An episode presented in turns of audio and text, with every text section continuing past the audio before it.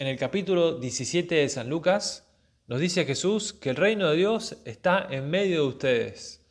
No de un hombre ni un grupo de hombres, sino de todos los hombres, porque somos hijos de Dios y tenemos el poder de crear felicidad, de vivir libremente esta aventura maravillosa de nuestra vida.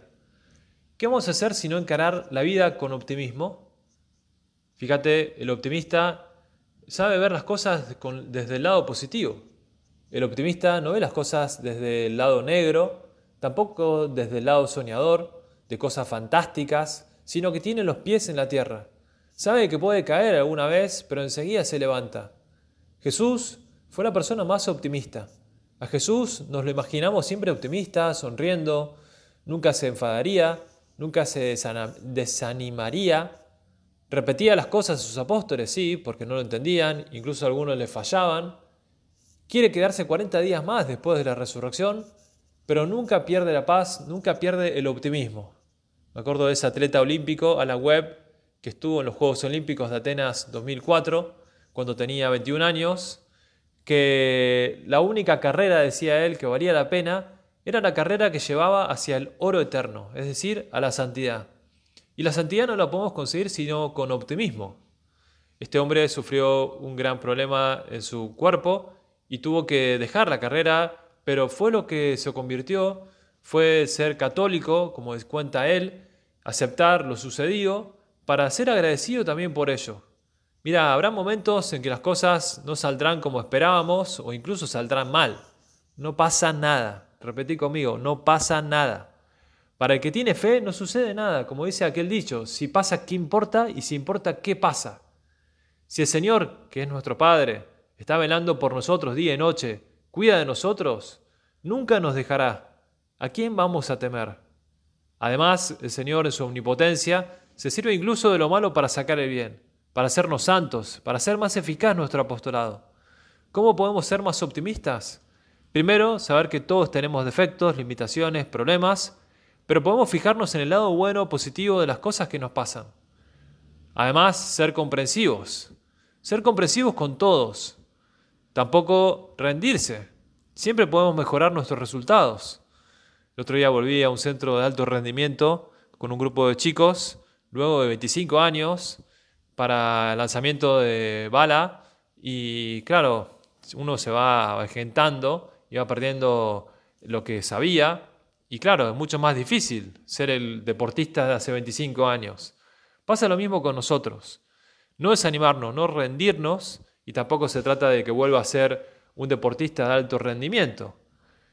Pero sí con optimismo también saber que las cosas pueden mejorar. Después ver el ejemplo de otras personas que siguen consiguiendo sus logros, sabiendo felicitarlos, buscando también dar ese paso, levantando el otro pie, porque a veces no podemos caer, lo decía San José María. Lo importante es que nos levantemos, que no nos quedemos tirados en el suelo. Aprendemos de nuestros fracasos, ¿Le damos importancia a cosas importantes? No se las demos a cosas que no lo son. Si uno es pesimista, fijémonos más en las cosas buenas de cada día. Seamos agradecidos. Y también en nuestra vida cristiana, busquemos esa confesión que nos ayudará a mejorar cada día. ¿Qué cosa le estás pidiendo últimamente para mejorar en el optimismo? ¿Sabés levantarte una vez y otra? ¿Cómo busco yo también vencer ese minuto heroico desde el levantarme temprano hasta ese minuto heroico en la lucha por ser santos? Yo quiero ese oro eterno. Me animo a buscarlo en todo momento sin quedarme devastado cuando no me sale. Mira, la lucha por la santidad, la lucha por buscar el reino de Dios, es para todos y por eso no podemos desanimarnos si a veces no nos salen las cosas. Fíjate cómo también la Virgen encaró las cosas con optimismo.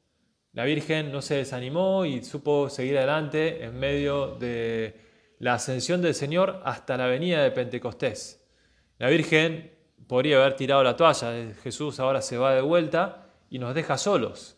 Sin embargo, no, ella estuvo ahí juntando a los apóstoles, dándoles ánimo, hablando con ellos, sabiendo que Jesús también enviaría al Espíritu Santo, porque nunca se desanimó. Ella también fue una persona muy optimista en su vida aprovechemos a ver cómo en esta vida cristiana nuestra podemos seguir cuidando esa alegría del cristiano de esa alegría del optimista, no del iluso, sino de la persona optimista que sabe mirar hacia adelante. A veces uno se queda en, bueno, en limitaciones. Mira, este hombre que supo volver a empezar de otra manera y ahora es entrenador y es este, un buen padre de familia, lo decía muy claro, mira, eso fue devastador en ese momento, pero ahora que soy católico puedo mirar hacia atrás y no solo aceptar lo que sucedió, sino también estar agradecido por ello. Vamos a pedirle a la Virgen que sepamos agradecer también a veces los fracasos cuando no lo esperábamos, pero que también este, Dios los quiere así.